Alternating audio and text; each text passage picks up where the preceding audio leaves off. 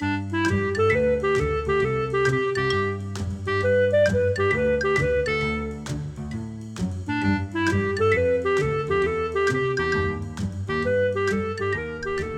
你好，我是培佑，欢迎你来到培佑的阅读笔记。每一集我会用五分钟左右的时间和你分享一本书的一个重点，让你轻松学习，持续进步。这是我们的第一集。第一集我想要分享的书啊，其实是一本杂志，你一定听过，叫做《亲子天下》。《亲子天下》最新的一期，一百二十三期。好，那现在我先来念一段我摘录在我阅读笔记里面的一段重点。哈，爸妈若看见孩子写作老是没灵感，不要心急，不妨鼓励孩子利用手机、笔记本或者是相机，记录下自己生活的一百个早晨。这样不用花多久时间，孩子就能有很好的作文开头。好的，以上这段话呢，就是我摘录在我阅读笔记中的一段重点。那为什么我觉得它很重要呢？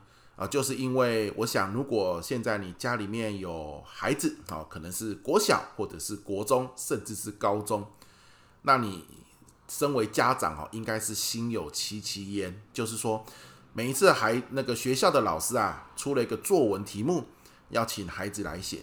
孩子通常哦，写完第一句话之后，他就写不下去了。他说他不知道要写什么。好，比如说题目叫做“我的暑假”好了。好，国小的同学常常会有这样的作文题目嘛。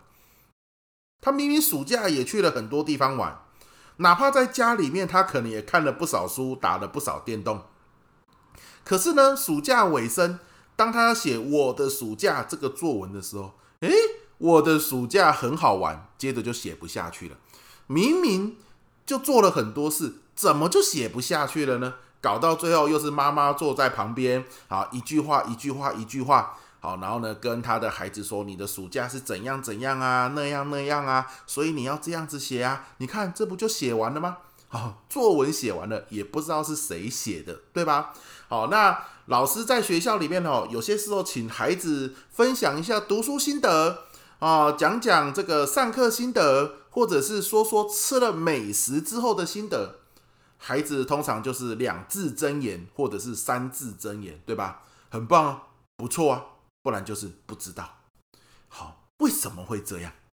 很多时候我们以为是，哎呀，他的写作技巧不好，哎呀，他的思路不够清晰啊。其实啊，远远还没有到讨论写作技巧。或是思路清晰的时候，我们的亲子天下在这一期杂志里面告诉我们，孩子的写作力或者是表达力啊，如果常常哈没办法讲得很具体，没办法讲的很丰富，写的很丰富，很多时候是观察力这项能力并没有养成。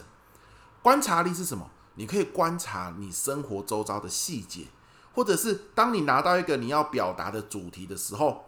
呃你会去观察跟这主题有关的细节，而这样子你去讲或者是写的时候，就可以写出很多具体的内容嘛。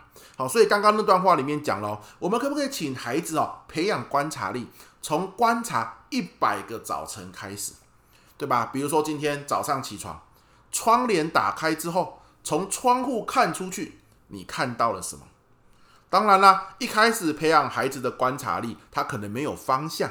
所以哈，诶，这里面有个小技巧很赞哦，跟大家分享一下，就是我们可以跟孩子说，你从远到近，离窗户离我们房间最远的地方，你看到了什么？一路给他记录，好，记录到离房间最近的地方。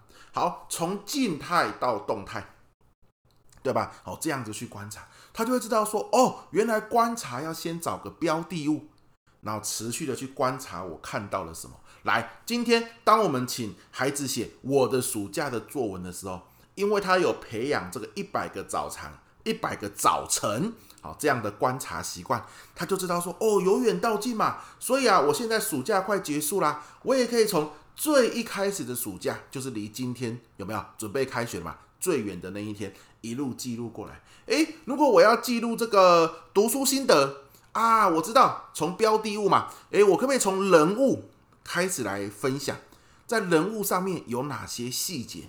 接着呢，情节，我觉得哇，最精彩的情节有没有？就好像我们请孩子观察一百个早晨，从动态的东西观察到静态的东西，观察标的物。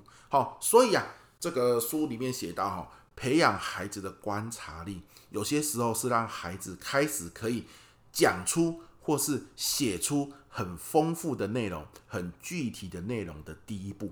哇，那刚好现在也是暑假嘛，好，我们也可以试试看，请孩子观察一百个早晨，或者是一百个早餐，好，来当做一个开始。好喽，这就是我们第一集阅读笔记的内容啊，希望你会喜欢，也希望你可以从中有所学习，有所收获。那我们就下一集见，拜拜。